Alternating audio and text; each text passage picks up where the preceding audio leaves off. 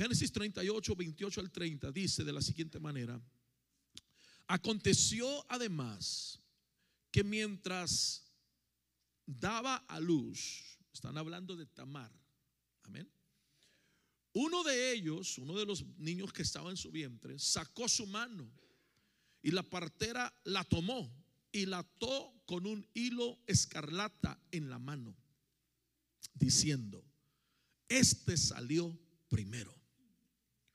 Pero he aquí, sucedió que cuando él retiró su mano, es decir, metió la mano otra vez al vientre, su hermano salió. Mm.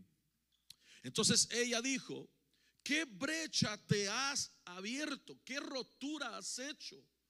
¿Qué rompimiento hiciste? Por eso le pusieron por nombre Fares. Diga conmigo Fares. Después salió su hermano que tenía el hilo escarlata en la mano y le pusieron por nombre Zara. ¿Cuántos dicen amén? Esta noche quisiera ministrar, amados hermanos, del tema la unción del rompimiento. Diga conmigo la unción del rompimiento. Ahora diga conmigo Fares, la unción del rompimiento. Amén. Fares quiere decir el que logró romper, el que al que no le tocaba, pero al que le tocó, porque rompió su limitación. Amén. Vamos a orar. Padre, gracias por tu palabra. Yo te pido, mi Dios, que esta noche nos hables, nos ministres, nos enseñes, Señor, a través de tu bendita palabra que es poder. Aquí estamos sentados a la mesa y te pedimos Dios que uses mi vida para la gloria de tu nombre y que cada uno de los que estamos aquí y los que están en línea sean bendecidos, prosperados de una manera extraordinaria. Te damos a ti la gloria y te damos gracias en Cristo Jesús. Amén y amén. Diga conmigo la unción de rompimiento. Amén. Tome su lugar, que Dios les bendiga a través de la palabra del Señor. Esta noche quiero empezar compartiendo con ustedes una revelación que tuve llegando precisamente a, eh, a Boston cuando llegué allí en Massachusetts. Quiero decirle algo y yo quiero que usted escuche muy bien porque esto, lo que le digo es de lo más profundo de mi corazón. Eh, cuando yo hago estos viajes, por ejemplo, como el de anoche o hace unos días atrás, lo hago pensando en cada uno de ustedes, pensando en nuestra familia de fe. Porque si podemos lograr romper una limitación, no solo entra uno, entramos todos. ¿Está conmigo aquí? Dígale a su vecino, prepara la maleta porque Dios va a transicionarnos a algo glorioso. Amén. Dile, dile, no te acomodes, dile, no te acomodes. Cuando yo llego, cuando yo llego, eh, oramos como siempre tenemos por costumbre eh, allí en, el, en, el, en, el, hotel y oramos por el cuarto y después nos metimos a orar un ratito. La presencia de Dios nos visitó de una forma muy linda. Eh, me quedé orando un rato más y tengo de pronto una revelación que el Señor me empieza a dar. Y en esta revelación estoy viendo la iglesia, legacy, y en medio de la multitud de las personas que estoy viendo, está un hombre más grande. Este hombre que está más grande está lejos, viéndonos a todos, observándonos. Y este hombre que está observándonos de lejos, el Señor me dice, Él es un espíritu que quiere detener el crecimiento y el rompimiento de lo que viene. Entonces cuando empiezo a mirar esto, veía que se movía, pero a una velocidad, de un lado, para otro, se movía él. Entonces cuando se movía, el Señor me dice, él piensa que va a ganar, pero no se da cuenta que lo voy a destruir para llevarlos a lo que viene. Alguien dele gloria a Dios.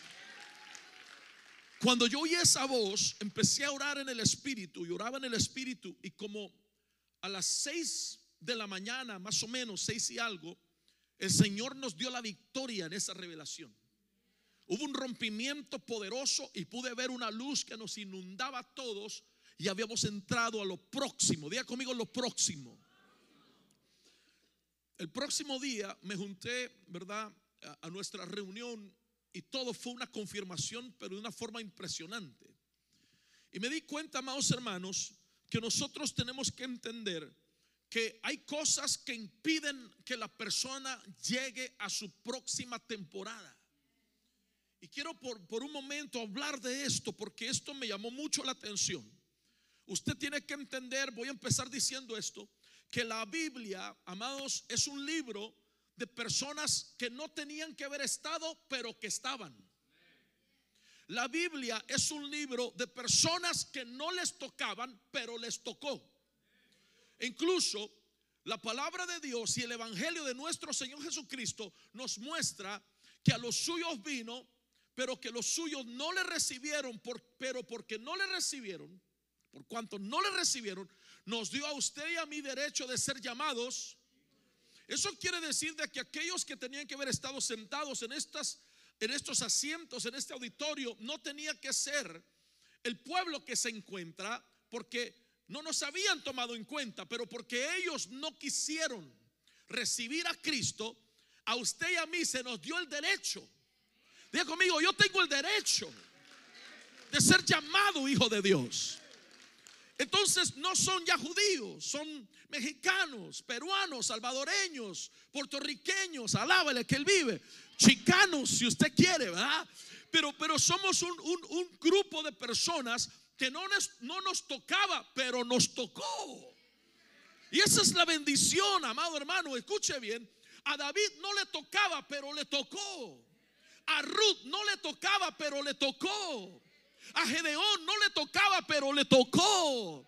A Eliseo no le tocaba, pero le tocó. A usted y a mí no nos tocaba, pero nos tocó. Alábale que Él vive. Y esa es una bendición, porque todas las personas que nombré, incluyéndolo a usted y a mí, nos tocó, pero tuvimos que romper una limitación. David tuvo que romper su limitación de pastor a, poder entrar a la temporada de su reinado. Eliseo tuvo que romper su limitación de agricultor para entrar a la temporada de su, de su ministerio profético. Y así sucesivamente, cada persona tenía que traer un rompimiento en su vida para poder entrar en la plenitud de su identidad. Jesus. Diga conmigo, plenitud de mi identidad. La plenitud de tu identidad te está esperando. Me está esperando. Cuando yo empiezo a mirar esto, diga conmigo rompimiento. Nos damos cuenta de cosas que sucedieron en la Biblia que son impresionantes. Porque yo no quiero morir y no llegar a ver la plenitud de la identidad que el cielo marcó para mí. Tenía que ser profeta, pero no creyó y murió como un creyente solamente. Nosotros tenemos que tomar en cuenta que el cielo nos marcó, Dios nos marcó con una identidad, hermano, que nos reconocen de esa manera. Pero si no hay un rompimiento en nuestras limitaciones, en la vida que tenemos para poder llevar, llegar a ese lugar, no vamos a poder ver lo que Dios quiere para nosotros. Había un hombre llamado Bartimeo. Él iba a morir ciego, hermano. Estaba destinado para morir ciego. Hay gente que dice, aún en la iglesia, pues así es, pastor. Pues ni modo. Usan palabras como, pues ya que. Quite esas palabras de su vocabulario. No es, pues ya que. La Biblia dice que el reino de los cielos se hace fuerte y los violentos, ¿qué hacen? Lo arrebatan, rompen su limitación.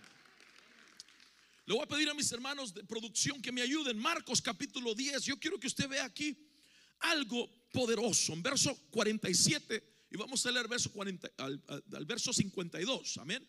Marcos capítulo 10, verso 47 al verso 52. Yo quiero que usted note aquí algo muy importante. Amén.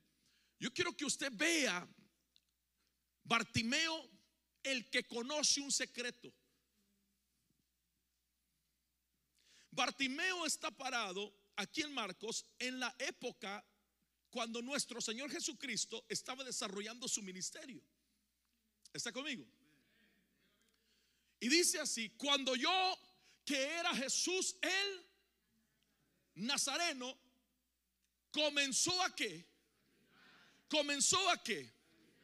Comenzó a gritar y a decir, Jesús, hijo de David, ten misericordia de mí. Verso 48. Y muchos lo reprendían porque se, para que se callara. Pero él qué? ¿El qué? Gritaba mucho más, hijo de David, ten misericordia de mí. Vamos a ver el verso 46. Vamos a ver si, si aquí está en este evangelio. Si no, ahorita lo voy a explicar. Amén. Dice así, ahí está. Entonces llegaron a dónde? ¿A dónde llegaron? ¿Qué era Jericó? Jericó era en el tiempo pasado la ciudad que primero confrontaron los israelitas y le dieron vueltas a quién? A Jericó.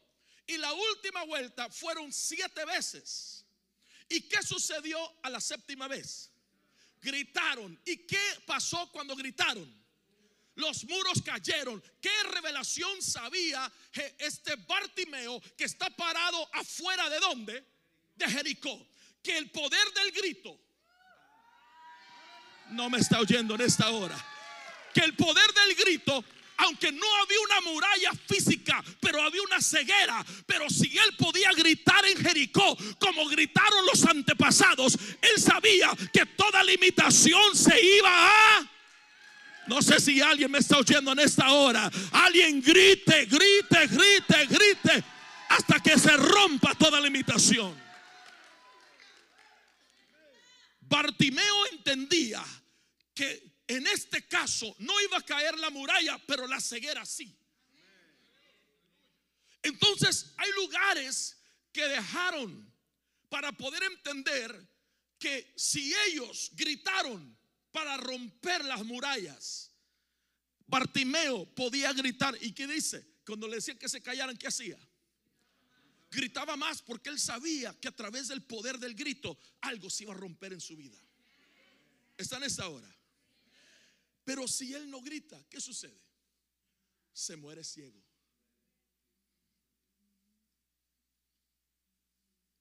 Se muere ciego.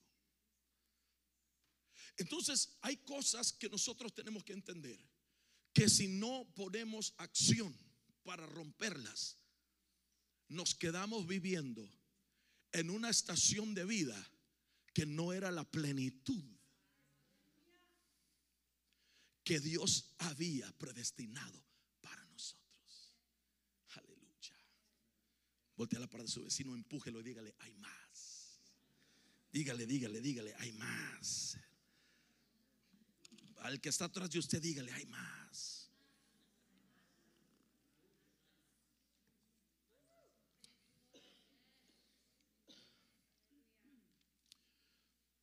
Hay cosas que no, no tengo tiempo para tocarlas, pero por decir, vamos rápido, vamos rápido.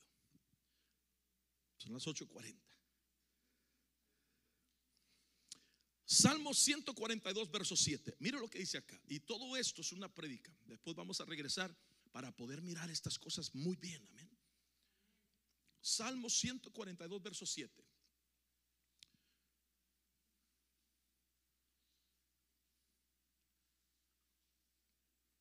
Salmo 142, verso 7. Ahí va, ahí va, ahí va. Ok. Ok, ahí está. ¿Qué dice? Ay, ay, ay. Ya, ya, ya, solo lo primero, lo primero solamente. ¿Qué dice? ¿Quién está hablando? ¿Quién? David, el ungido, tiene su alma. ¿Dónde?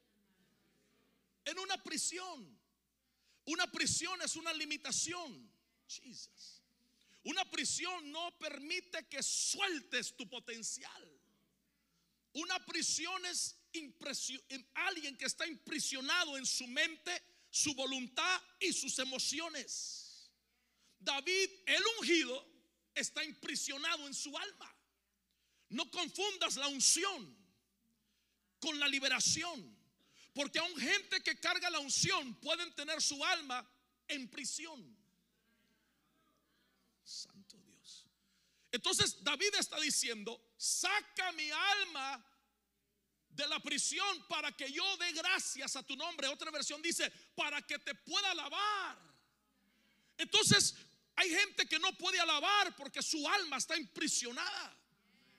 La prisión los y hay gente, me da permiso.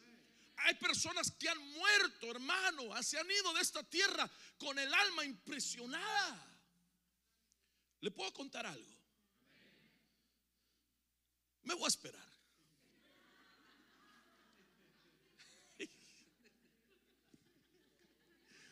Estos días fueron poderosos, Esto, se lo voy a contar.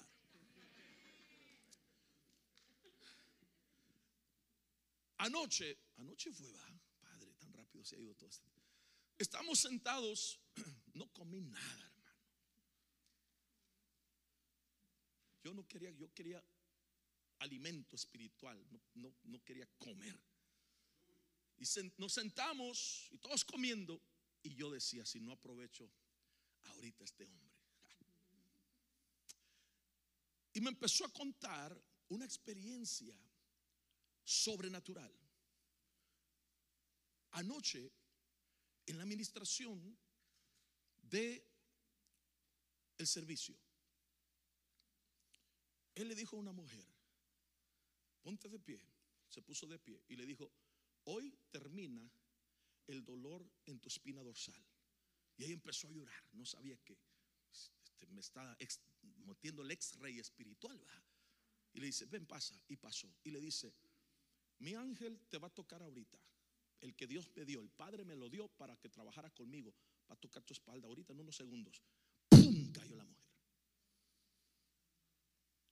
Después de unos 5 o 7 minutos la levantan y está brincando, llorando y corriendo por toda la iglesia completamente sana. Ok, entonces anoche estábamos platicando y, y cuando estaba estudiando esto en el avión, me recordé porque no sé si está listo para esto. Pablo dijo, estuvo en el tercer cielo. Pero Pablo no es el único que ha ido para allá.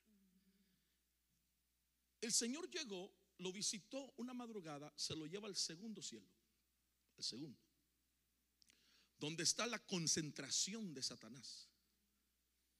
Cuando llega allí, el Señor lo lleva a un lugar donde hay prisiones, cárceles. Y el Señor le dice, camina por allí, en medio de las cárceles, porque te voy a mostrar algo. Y él empieza a caminar por medio de las cárceles. Y en cada cárcel, en cada celda, veía una alma emprisionada. Y el Señor le decía, sus cuerpos están en la, tierra, pero sus almas están en prisiones aquí. Te voy a dar túnicas blancas para que sean purificados y sean ellos liberados de esas prisiones. Dice que él empezó a ir celda por celda y habría, y habían apóstoles, profetas, maestros, evangelistas, había pueblo de Dios, había de todo. Y él entregaba la túnica y eran liberados de las prisiones. Entonces, mientras él contaba eso, me acordaba de ese verso, pongámoslo otra vez. Que David, aunque era él el ungido, el dulce cantor de Israel, estaba atrapada su alma. ¿En dónde? en una prisión. No era una prisión terrenal, es una prisión espiritual. Y le está pidiendo al Señor, sácame de esta prisión. En otras palabras, estoy tan metido en una etapa de mi vida que no puedo vivir libre. Estoy cautivo en mis emociones, mis sentimientos, en mi alma, en mi mente, en mi corazón. Estoy cautivo. Y David, aunque es un ungido de Dios, está experimentando una etapa que si no la rompe, que si no la rompe, se queda él imprisionado en su alma para siempre. Amados, ¿me da permiso? El Evangelio es más que el domingo y el miércoles. Necesitamos ayudar a la gente a ser libres de situaciones en su vida en la cual se encuentran. Necesitamos ayudarlos a ser libres porque todo lo que ates en donde será atado en el cielo y lo que desatas en la tierra será que hay gente que tiene que ser desatada en el cielo. Y no está hablando del cielo donde Dios está, porque hay dimensiones de cielos. Y una de ellas es donde fue llevado el varón de Dios. Entonces, cuando yo empiezo a mirar esto, me doy cuenta, iglesia amada, que tiene que haber una unción de rompimiento en nuestra vida. Donde rehusamos vivir igual. ¿Me da permiso en esta noche?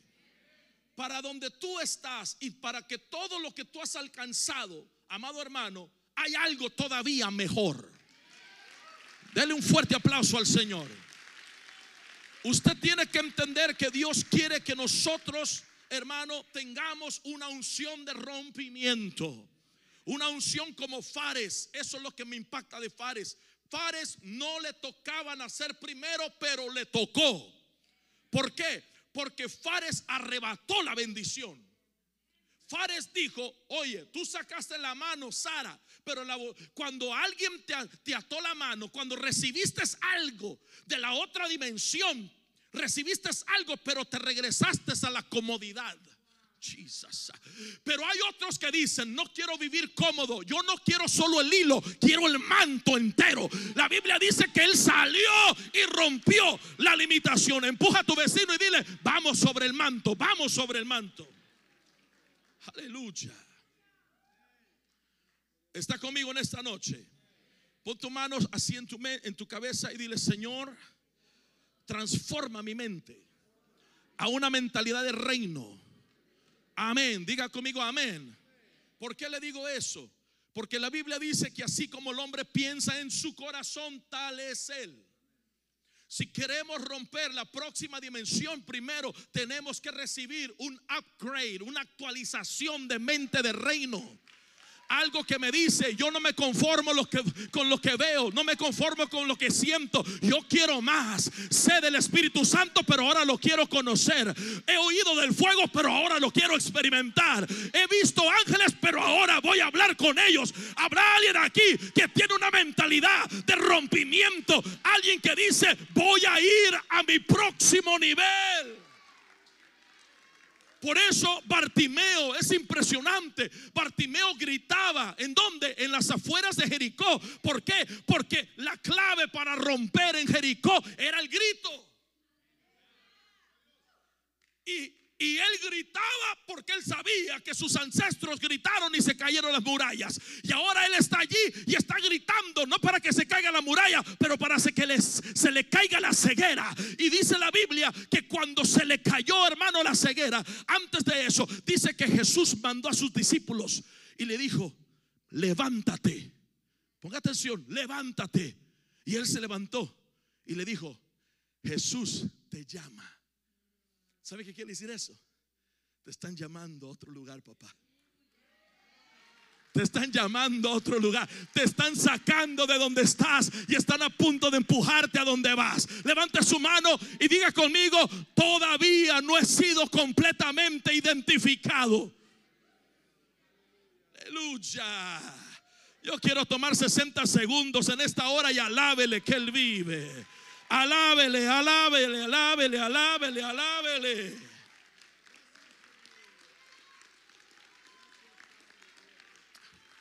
Esto no es para todos, pero es para alguien. No tenías que estar, pero estás. No te tocaba, pero te tocó. Tú no eras el primero, pero rompiste la limitación para nacer antes de otros. Aleluya, tome su lugar, escuche esto. Tu mentalidad tiene que ser importante en todo el rompimiento. ¿Sabe por qué Fares logró hacer lo que logró hacer? Porque su mentalidad era distinta a Sara, su hermano. Fares, amado hermano, yo ya por eso ya no voy a Sara. A la tienda, ¿verdad? estoy jugando. Pero sabe que Fares, amado hermano, es un hombre que tiene una mentalidad de rompimiento. Y su mentalidad es importante comprenderla en esta noche. Escuche bien lo que le voy a decir. Tu mentalidad va a garantizar dos cosas.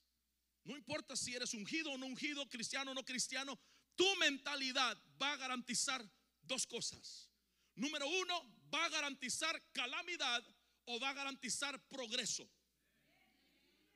Porque así como el hombre piensa, así es él. Entonces tú tienes que entender que la mentalidad de rompimiento es la que tenía Fares. No solo una unción de rompimiento, pero también una mentalidad de decir, voy a lo próximo, voy a lo próximo. Entonces yo necesito este tipo de mentalidad en mi vida para lo que viene. Aunque no sea mi turno, la necesito. Aunque no esté en la lista, lo necesito. Aunque no me toque, lo necesito. Porque gente con esta actitud y esta mentalidad es gente que no se atora en la vida, sino que dice, tarde o temprano, pero voy a llegar tarde o temprano, pero lo voy a lograr. Tarde o temprano, pero lo voy a ver. ¿Por qué? Porque ellos tienen una mentalidad de agresión espiritual, amado hermano, que dicen, rehuso quedarme donde Dios me encontró. Jesus, escúcheme bien, está conmigo en esta noche. A muchos de nosotros Dios nos encontró en nuestros pecados, fuimos salvos, fuimos limpios, fuimos liberados, pero hasta allí hemos llegado. Y esa es una estación solamente para un tiempo específico. Porque si él que metió la mano, que el que salió la mano, asomó la mano, que fue Sara, recibió algo de la otra dimensión y volvió a meter la mano, se acomodó en un vientre cómodo. Y así hay mucha gente que no pueden hacer a su próximo nivel o su temporada porque ellos están cómodos. Pero el mismo vientre que operó y fue diseñado para bendecir y formar a Sara y a Fares, solo fue diseñado para hacerlo nueve meses. Después de nueve meses, lo que era de bendición iba a ser de maldición. Y hay gente ahorita que ha sido formada, ha sido preparada, ha sido nutrida, ha sido hermano ya diseñada por Dios en el vientre, pero no quieren nacer. Y ahora lo que Dios diseñó para formarte, bendecirte, hermano, y, trabajarte para lo que viene, hermano, ahora está causando fricción contigo mismo. ¿Por qué? Porque you're outgrowing the womb.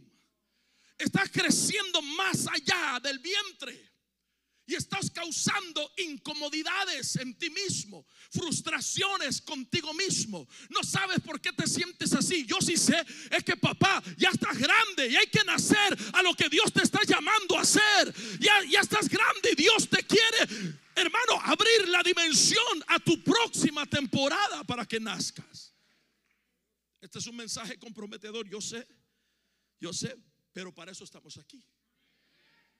Mira lo que dice el apóstol Pablo en Filipenses capítulo 3, verso 14. Prosigo hacia la meta para obtener el premio del supremo llamamiento. Jesus. Come on, Paul. Isn't it enough? No es suficiente lo que estás haciendo, Pablo. Mire, Pablo dice, prosigo hacia la meta para obtener el premio del supremo llamamiento. No solo el llamamiento el supremo llamamiento. Él sabía de que había más aún todavía para él.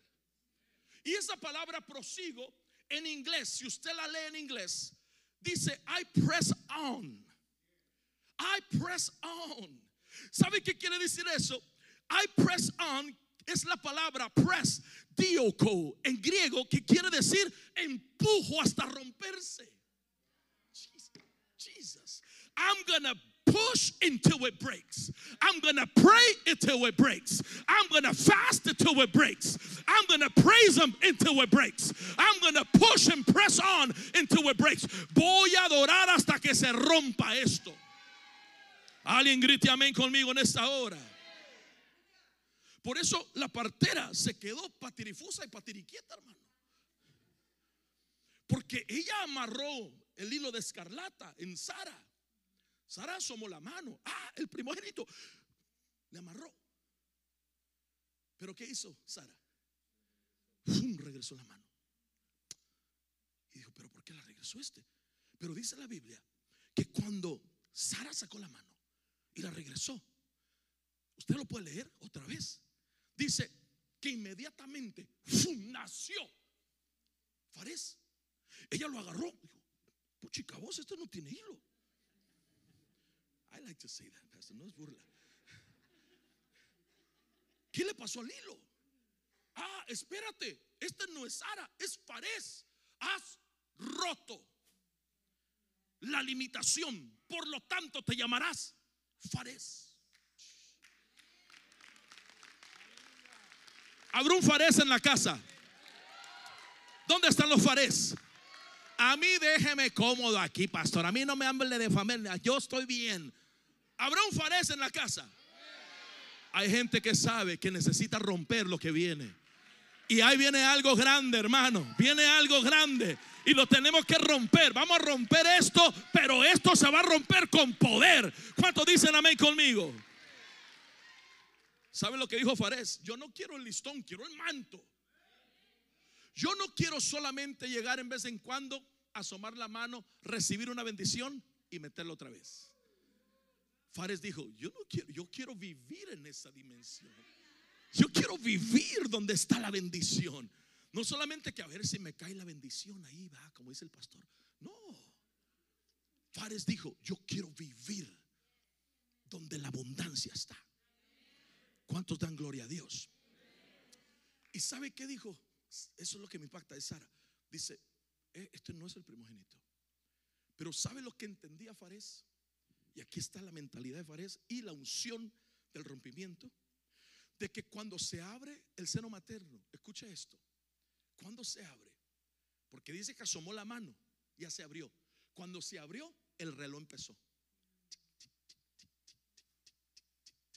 ¿Y sabe qué Fares dijo? ¿Le das o le doy? ¿Te metes o me meto? Jesus. Naces o nazco. Porque él sabía que el reloj ya había iniciado en, en el propósito eterno de ellos. Por lo tanto, Sara dijo, pero este no es, es el otro. Pero hay cosas que el hombre no puede cancelar en tu vida cuando tú traes un rompimiento. Hay gente que va a tratar de decir, esto no te tocaba. Pero ¿cómo es que tú estás haciendo esto? ¿De dónde saliste? Espérate, si apenas llevas un año aquí en Legacy. No, no, no sé si alguien me está oyendo acá. ¿Sabe por qué? Porque hay muchos que no quisieron abrir el seno materno, pero los nuevos dijeron, yo estoy listo para arrebatar lo que Dios tiene para mí. ¿Habrá alguien aquí que está listo para nacer a su próxima dimensión y arrebatar lo que Dios tiene para sus vidas? Dele gloria, dele gloria.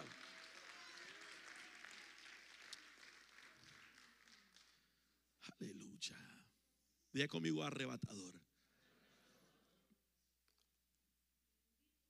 Por eso, en, esa revelación que tuve, hermano, el lunes, yo decía, no, esto se va a romper. Yo conozco a mis hermanos, conozco a mis hijos espirituales. Esto se va a romper. Esto se Y el hombre se movía en mi revelación por todos lados.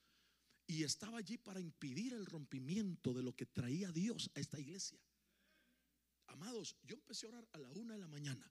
A las seis de la mañana se rompió. Y yo lo vi, lo vi, literalmente lo vi. Vi el rompimiento y el Señor me habla y me dice, se ha roto. Llevamos tres días que se ha...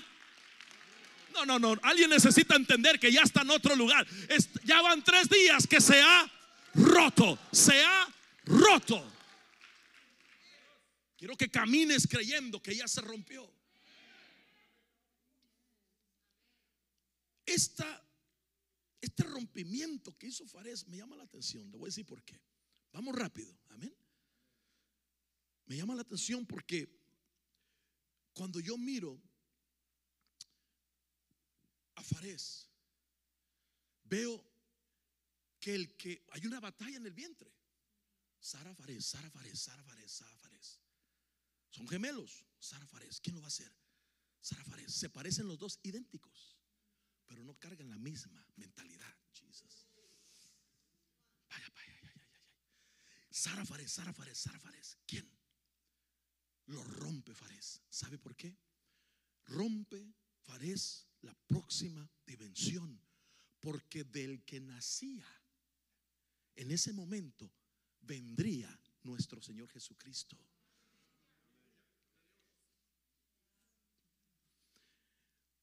Del que nacía de ese vientre de Tamar y Judá vendría la línea de nuestro Señor Jesucristo. Entonces, en la genealogía de nuestro Señor Jesucristo, no podían haber gente pasiva.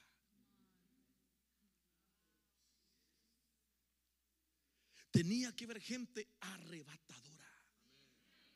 Gente dispuesta a romper las limitaciones. Entonces Fares cargaba una genética de Judá y de Tamar. Judá su padre, Tamar su madre. Cargaba una genética que no lo dejaba ser pasivo, sino que él cargaba una genética de Judá, que quiere decir, ayúdeme, ¿qué quiere decir Judá? Alabanza.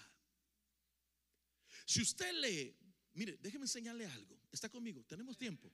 Tenemos tiempo. que Si usted lee primera de Samuel, capítulo 17 en adelante, usted se va a dar cuenta que los filisteos, incluyendo a Goliat, estaban ellos concentrados en un lugar llamado el Valle de Ela, que es de Judá. ¿Qué quiere decir Judá? Alabanza. Entonces, poco a poco perdieron esa tierra los de Judá. Poco a poco se les metieron los filisteos. Por eso es que la gente no deja de alabar así de una noche a la mañana. Poco a poco dejan de alabar. Porque poco a poco el filisteo se va metiendo. ¿A dónde? A Judá. ¿Está conmigo? Entonces, allí se concentraron. Usted lo puede leer. Dice que allí se concentraron en Soco, que es de Judá, en el valle de Ela. Entonces, esa tierra era una tierra de alabanza invadida por habitantes extranjeros que no pertenecían a esa tierra, pero que se metieron para robarles la alabanza. Porque si les robaban la alabanza, no había rompimiento. Entonces se metieron poco a poco, se concentraron en esa tierra y empezaron, hermano, en una tierra donde Dios traía libertad, en una tierra donde la presencia de Dios caía, en una tierra donde había rompimiento, ahora está invadida de filisteos. Entonces, tenían que romper eso. 40 días. Dice la Biblia que se paraba Goliat a desafiarlos. Era una guerra de voces. Porque toda área de tu vida que tiene el enemigo tomada, de allí te enviará voces. Si a tu alma, tus sentimientos, un pensamiento, etcétera, etcétera, toda área de tu tierra donde se meta un enemigo, de allí te enviará voces. Entonces ellos tenían que traer un rompimiento a esa tierra, pero no lo estaban haciendo. ¿Sabe por qué? Porque el encargado no era de Judá, era de Benjamín. Saúl, el más grande, él era el más grande entre todo Israel, era el único que podía venir a confrontar a Goliat. ¿Y dónde estaba? Escondido. Porque lo que va a confrontar a tu enemigo no es el tamaño, no es el título, es la unción y la pasión por traer un rompimiento. ¿Está conmigo? Entonces, ¿qué hicieron? Para romper algo que pertenecía a Judá, ¿qué hicieron? Llamaron a uno que era de Judá. Y David tuvo que venir porque David era de Judá, Saúl era de Benjamín. Y como no era la tierra de él, a ver cómo le hacemos. La gente que no siente la carga que tú estás sintiendo nunca te va a poder ayudar. La razón por la cual David llegó y no llegó preguntando el tamaño del gigante, llegó preguntando, ¿qué le darán al hombre que se eche este gigante? Ni gigante le dijo, le dijo incircunciso. Eso fue una un, un insulto. Pero fue también una profecía. Porque el que no está circuncidado en aquel tiempo no tiene pacto con Dios. Por lo tanto, le está diciendo, yo vine contra este incircunciso. No tiene pacto con Dios, yo sí tengo. Entonces Dios tuvo que usar a alguien que se identificara con el dolor de Judá para poder romper lo que el enemigo tenía allí en Judá. El rompimiento viene de diferentes formas. Y este hombre tenía la genética de Judá y de Tamar.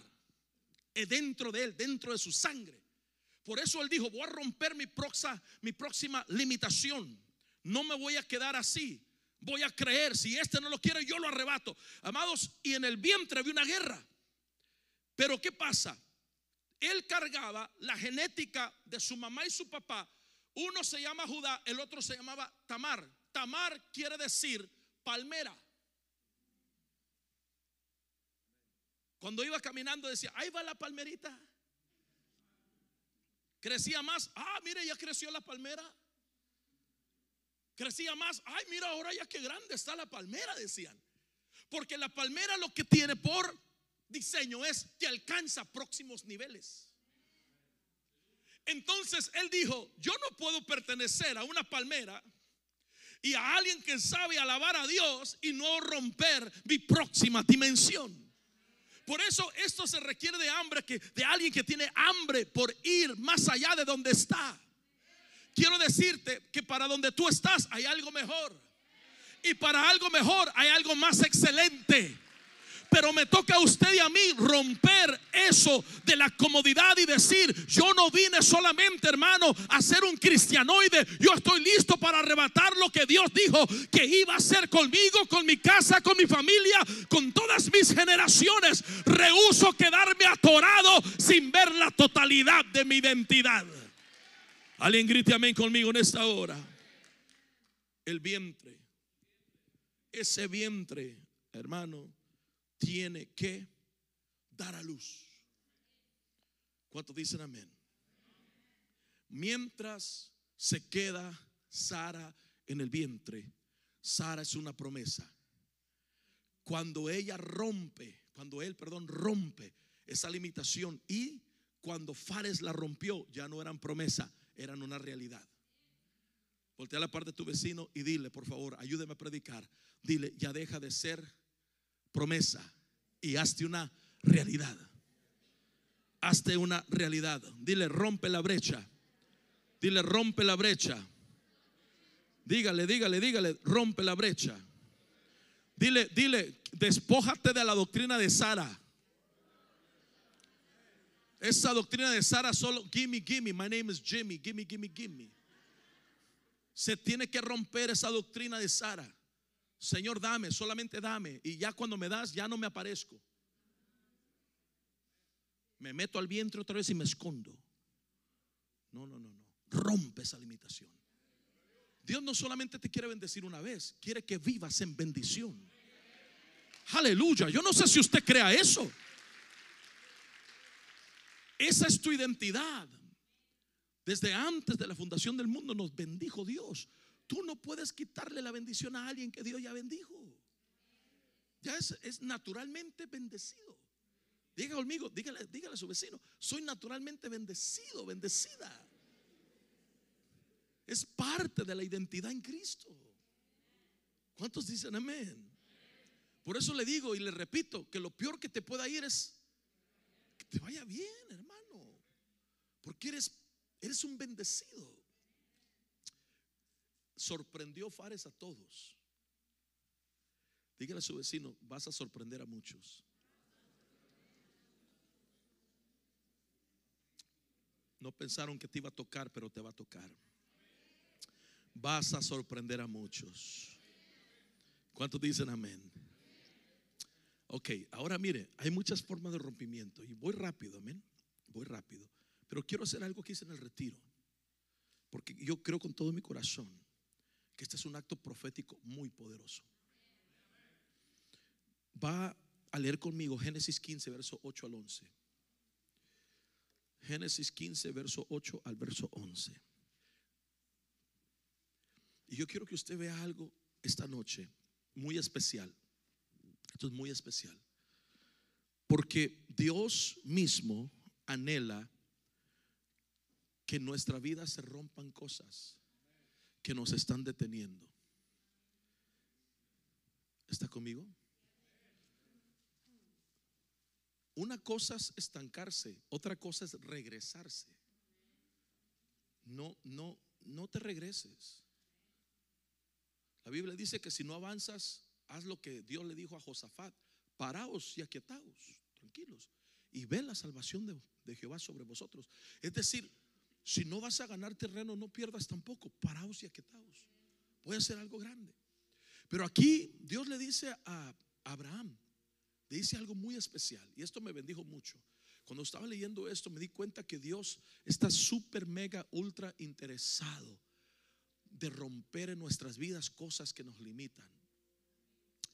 Porque Él sabe que si se rompen con nosotros, se rompen con todas nuestras generaciones. Vamos a leer, vamos a leer desde el verso 8 y vamos a leer hasta el verso 11. Amén. Entonces Abraham le preguntó, oh Señor Dios, ¿cómo puedo saber que la poseeré? Pero mire, esta versión, por eso las versiones en veces, ah, y los hermanos de producción no tienen la culpa, porque en veces yo debería de darle la versión que necesito, pero hay una versión que dice, ¿cómo puedo saber que voy a heredar? Ahí está. E, es decir, es decir, ¿Cómo conoceré que la tengo de heredar? No tengo prole. Abraham está diciendo, no tengo hijos. ¿Cómo voy a saber que voy a heredar la bendición que me has dado si no tengo hijos? Entonces Dios se interesa, hermano, y le empieza a hablar desde el verso 12. Mira lo que dice acá. Perdón, verso 9. Mira lo que dice. Y le dijo, le dijo Dios, apártame una becerra de tres años. Y una cabra de tres años. Y un carnero de tres años. Y una tortola también y un palomino. Verso 10. Y tomó él todas estas cosas y las partió por la mitad y puso cada mitad enfrente de otra, mas no partió las aves. Verso 11. Y descendían aves Ahí sí, otra versión dice aves rapiñas sobre el sacrificio y las oh, oh, ¿cómo dice? Hay otra versión que dice las ayuntaba, las golpeaba, las echaba fuera. Ahí está, ayuntaba, las echaba fuera. ¿Por qué? Porque el momento que Dios le da el código a Abraham para romper la limitación que tiene con su esposa, que no tiene hijos, está diciéndole, Señor, pero yo quiero heredar. No tengo prole, no tengo descendencia. ¿Cómo lo voy a hacer? Ah, tráeme una ofrenda y empieza a decir, de tres años, de tres años, de tres años. Porque la ofrenda de tres años, diga conmigo tres años, en la numerología profética bíblica, el número 3 es el número de resurrección. Y la matriz, el vientre de Sara está muerto. La sexualidad de Abraham está muerta. Y Dios mismo, no fue un predicador, no fue un profeta. Fue Dios mismo. Esto se rompe con una ofrenda de tres. Jesus. Tráeme ofrendas de tres.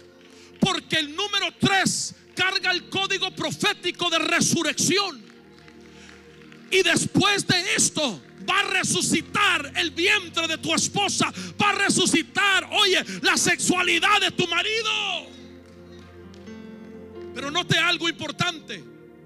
El momento que trae la ofrenda sobre el altar, ¿quién se apareció? Las aves rapiñas. Porque hay demonios que no quieren que rompas la limitación generacional. Jesus. Hay espíritus inmundos que quieren que te quedes de esa manera. No sé si alguien me está oyendo en esta hora. Por eso en la revelación que tuve vi a este espíritu y el Señor me decía, es un espíritu que no quiere que se rompa la próxima dimensión de la iglesia.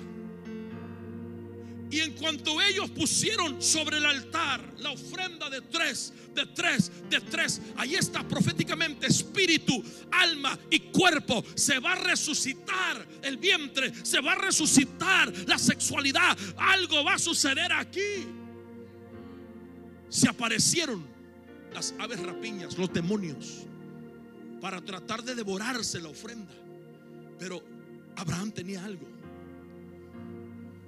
Abraham era un guerrero. Nadie, nadie dice nada, pero de eso, pero Abraham era un guerrero. Él fue el que le enseñó a pelear a sus 318 hijos espirituales que tenía en su casa. Ellos son los que fueron en guerra por Lot cuando se habían llevado a Lot. Entonces Abraham no se quedó con las manos cruzadas y dijo, bueno, mira, todos ya llegan los, las aves rapiñas. Ni modo. Agarró su autoridad agarró su vara y dijo, tú no vas a limitarme. Estoy cansado que me estés limitando, diablo. Estoy cansado que no se rompe esta ley. Ahora en el nombre de Jesús. Empezó, hermano, a usar la vara de autoridad que tenía. Levanta tu vara, levanta tu vara. Empieza a moverla por todo este lugar. Empezó a usar la vara de autoridad. Y empezó a decirle, espíritu inmundo, tú no vas a limitarme más. No vas a detener la bendición de mis hijos. No vas a detener la bendición de mis generaciones. No vas a detener la bendición de mi casa. Hoy vengo contra ti. Así como el Padre me dio la autoridad. Hoy hermano, toma la autoridad. Escúchame lo que te voy a decir. Amado, escúcheme muy bien. Si todo lo que escuchó esta noche es lo que voy a decir Escúcheme por favor. Dios le dio el código profético para romperlo. Pero Abraham tenía que accionar para no solo romperlo, pero protegerlo. Dios no echó fuera las aves rapiñas. Abraham lo tuvo que hacer. Y Dios nos está diciendo, tome su lugar, rapidito, regálme cinco minutos y termino. Dios le estaba diciendo, pelea a Abraham, rómpelo Abraham, tú puedes Abraham. Hay cosas en tu familia que si tú no las rompes, no se van a romper. Te estoy dando los códigos proféticos para que lo hagas. Métete en fe, que tu fe lo rompa. Imagínese Abraham, está ahí, no crea que es un jovenazo que anda moviéndose. Allá trozando todavía la, el sacrificio, hermano. Ahí anda moviéndose a dos millas por hora, pero está creyendo que lo que Dios le dijo lo va a cumplir Dios. Si él obedece, Dios lo va a hacer. Y la Biblia dice que la batalla presente de Abraham desató la bendición futura de sus generaciones. Y una de las cosas que yo quiero que entiendas es esto. Cuando tú lees el verso 16. Si me ayudan, amados, verso 16. Ponga atención, no quiero terminar esto hasta que no le dé esto completo. Mire lo que dice el verso 16. Del mismo capítulo.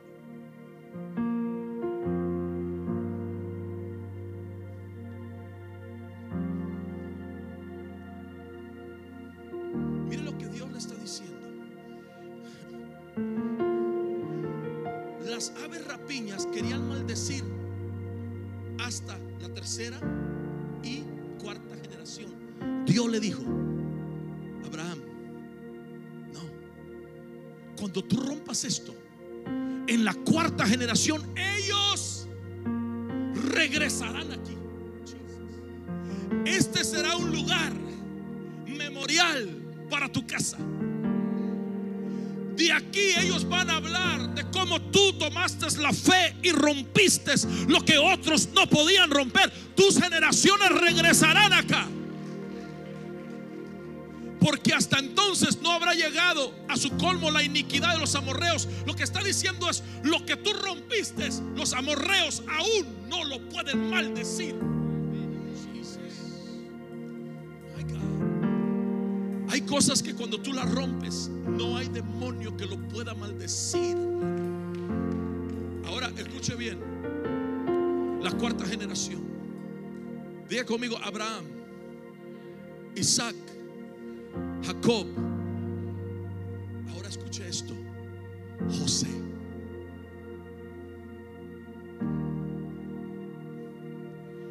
José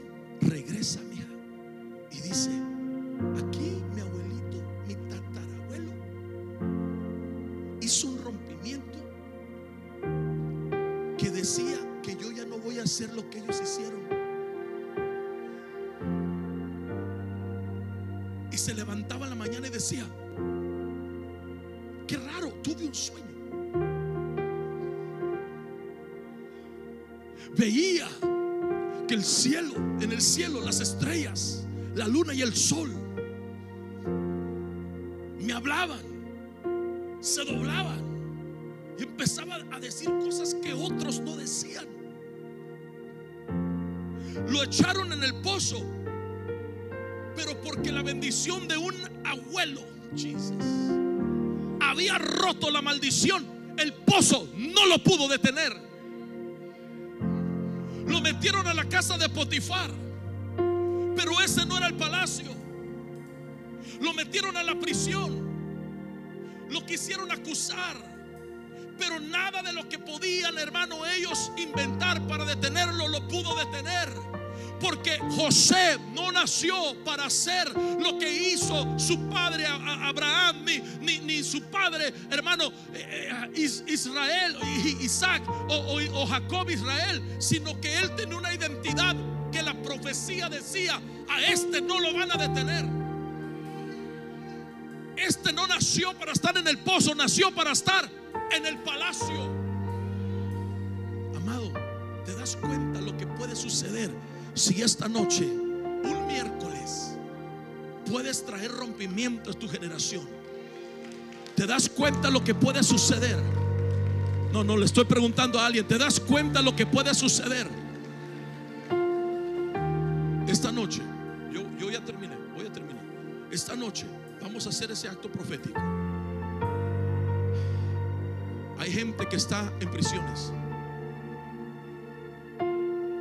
La prisión de la enfermedad, la prisión de la depresión, la prisión, ¿me da permiso? De una identidad confundida,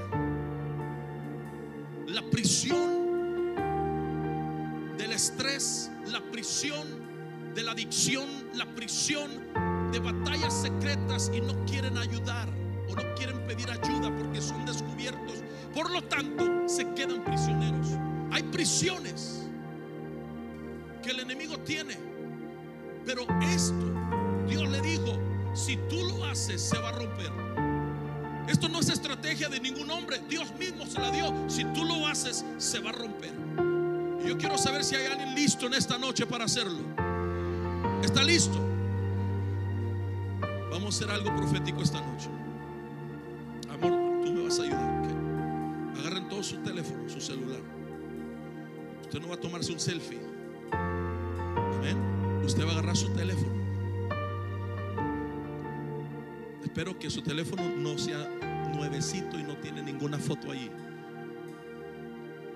Pero agarre su teléfono, vaya hacia sus fotos y haga lo que Abraham hizo. Vaya y tome la foto de un ser querido, de un hijo, de una hija, de una familia de alguien que necesita un rompimiento.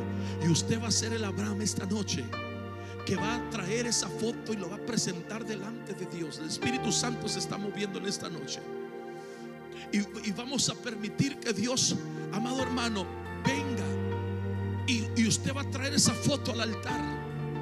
Y usted le va a decir, Señor, tienes que romper esto porque si yo no me pongo en la brecha, ¿quién se pondrá? Si no clamo a ti, ¿quién clamará? ¿Está listo para romper eso? Tome su teléfono. Tómelo, tómelo, tómelo, tómelo, tómelo. Hay, hay almas en prisión. No vamos a, espérese, no se ponga de pie, escúcheme. Hay almas en prisión y no vamos a poder permitir, no podemos permitir que continúen en prisiones espirituales. Aquí hay hombres como Abraham y Sara que han creído en lo profético de Dios. Quizás tienes un hijo desviado, quizás tienes padres perdidos, quizás tienes a alguien que se ha enfriado con llamado, con propósito eterno. Esta noche se va a.